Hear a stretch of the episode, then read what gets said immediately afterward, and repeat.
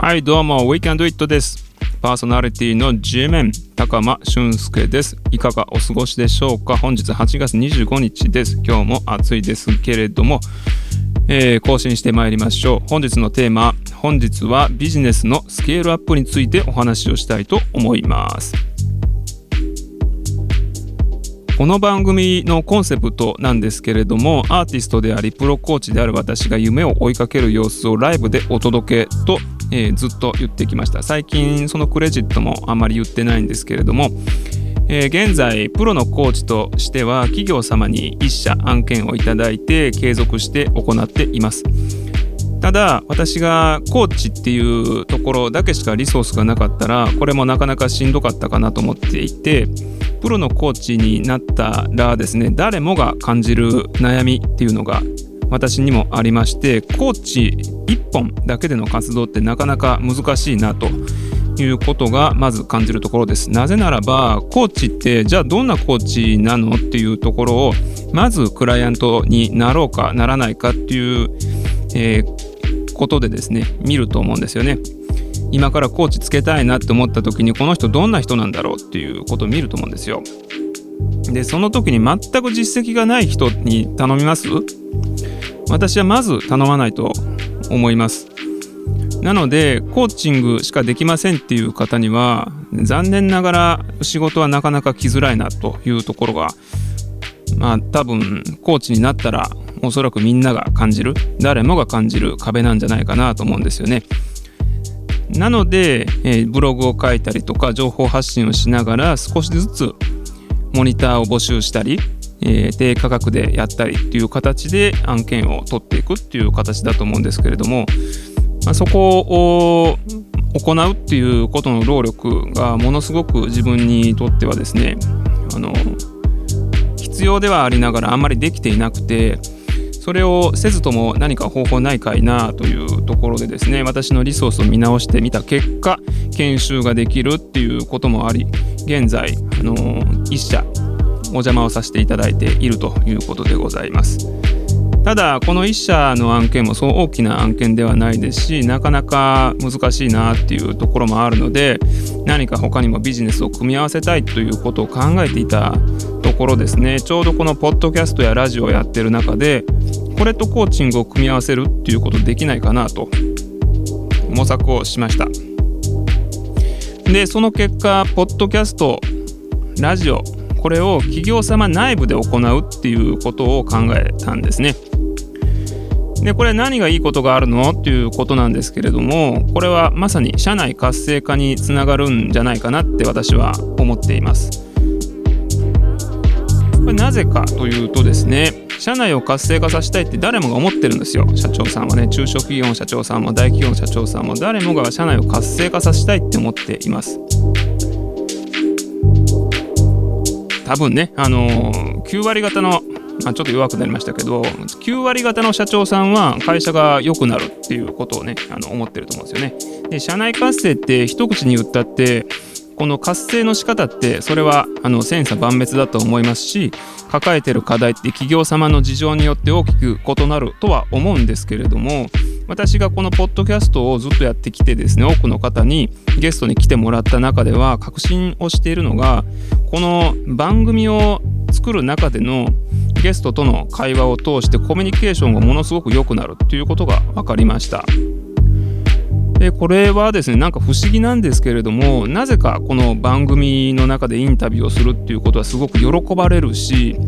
でパーソナリティとしてもゲスト様のことについて調べて知らないとなかなかインタビューができなかったりとかのそういうところがあってなんとも不思議な場になるんですね。でその不思議さもいい意味での不思議さなんですよ。あのコミュニケーションを取るということがですねあのなんか番組内でのコミュニケーションを取るということが少しいいあのコミュニケーションの新しい形なのかなということで気づきましてでこれを企業様内部でやるととてもいいなっていうふうに思いました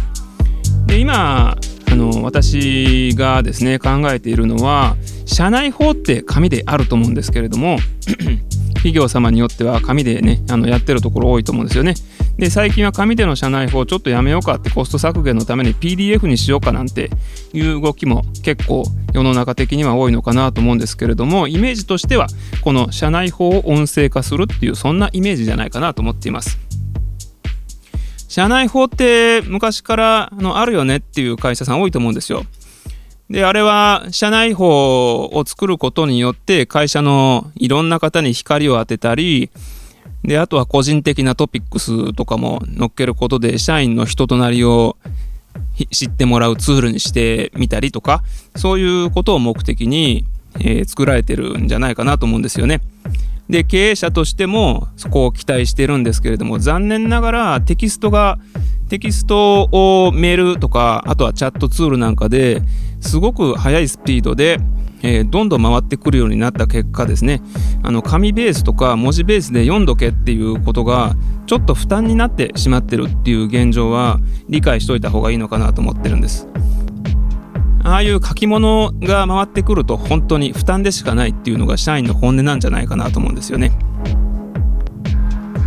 ただでさえもねあの仕事の中でメールの嵐なのにそこにさらに社内法かよっていう感じじゃないかなと思います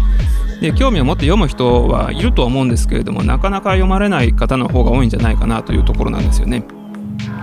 本来はものすごく意味のあっていい取り組みをしてるはずなんだけれども伝え方が良くないということだと思ってるんですよね。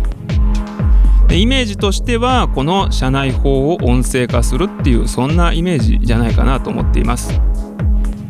でも社内法の中ではリアルタイムで何でしょうかね今日のお昼ご飯何食べましたみたいなインタビューとかはできないですし社内法を超えるような価値が提供できるんじゃないかなと思っておりますそこに加えて私はプロコーチなのでインタビューの中ではコーチングのスキルがものすごく生きる。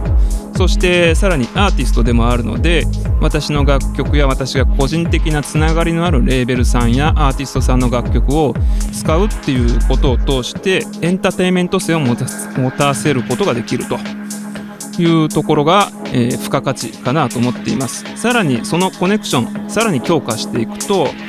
例えば、えー、B2 B の企業さん B2C の企業さんに限らずですね海外進出をする時にコネクションになればいいんじゃないかなと思ってるんですよね。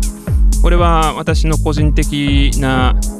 アーティストつながりがどこまで強いかっていうところにもよると思うんですけれどもそこにも付加価値がつけられたらいいなと思いながら、えー、仮説を立てております。マーケティング的に言えばこの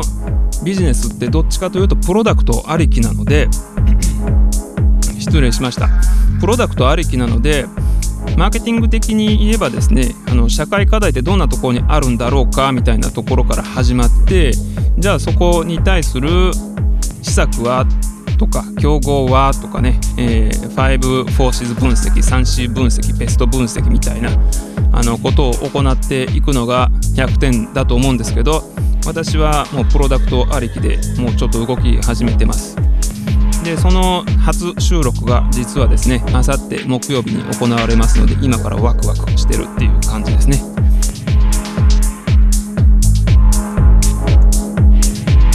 はいということで本日はですね私のビジネスのスケールアップについて少しお話をしてまいりましたけれどもいかがでしたでしょうか？じゃあまた、えー、このビジネスの経過がですね少し進みましたらこのポッドキャストでもお話をしていきたいと思います。ではまた次回お楽しみに。